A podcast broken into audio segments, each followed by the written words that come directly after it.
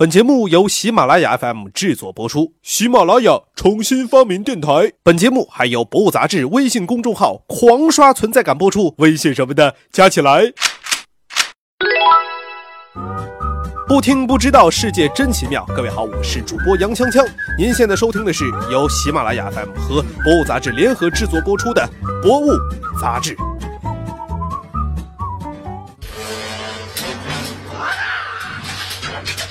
赤裸上身，挥舞着双截棍，一声尖笑过后，数名壮汉被打翻在地。在许多人的眼里，李小龙只是一位表演夸张的影星。其实啊，在这个身份之外呢，李小龙不但堪称格斗技击高手，也是哲思非凡的武学理论家。他在短暂的生命中为理想自强不息，并始终诚实地表达自己。还有三天就是李小龙的生日了，今天呢，我们就来讲一讲他的故事，以此来缅怀这位功夫巨星。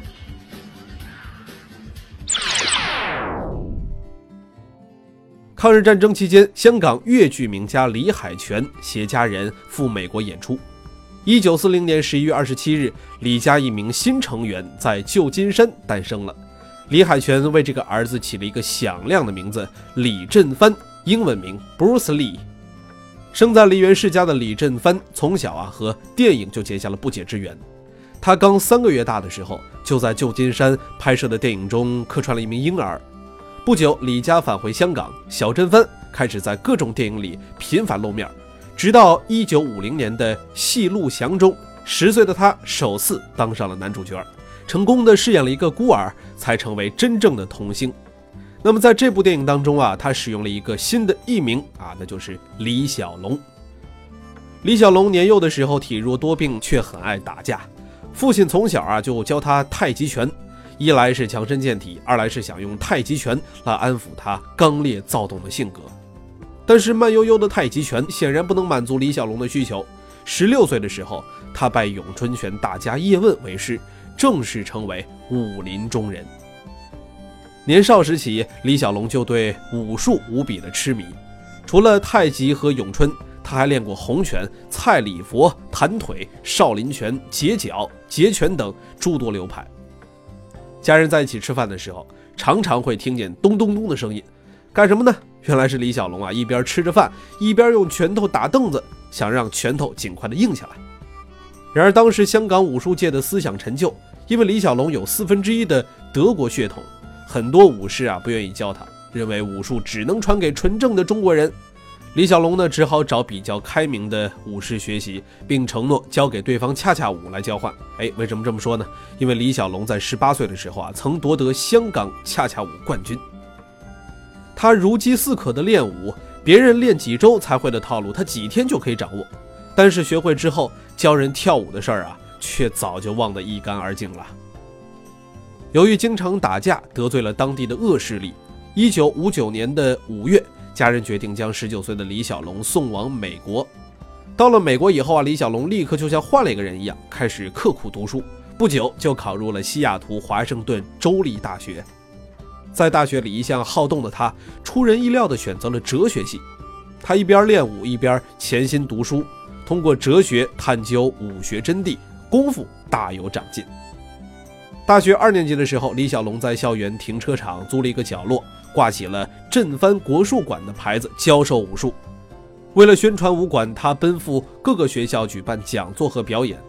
这期间，他结识了前来学武的女学生琳达，后来呢，与她结了婚。与之前那些守住功夫、密不外传的华人相比，李小龙的出现令美国武术家们眼前一亮。通过李小龙，他们终于得以了解神秘的中国武术。渐渐的，李小龙在美国格斗技击界打出了名气。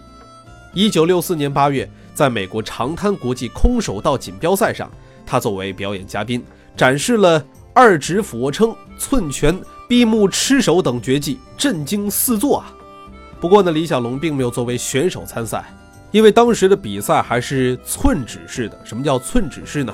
就是为了避免受伤，拳头在离对方一寸的时候就要停住。李小龙对此非常的不屑，他说：“这种不碰到身体的格斗，就像在陆地上游泳，没有任何意义。”所以坊间那些他勇夺空手道大赛冠军的事儿，纯粹就是谣言。李小龙在美国的影响力大涨，引起了当地华人武术团体的不满。与香港类似，保守的武师们也认为不能教洋人功夫。洋人本来就比华人强壮，如果说再学了中国功夫，就会任意欺负华人了。一九六四年十一月，他们派出了一位叫做黄泽民的高手挑战，声称如果李小龙失败，就要停止传武。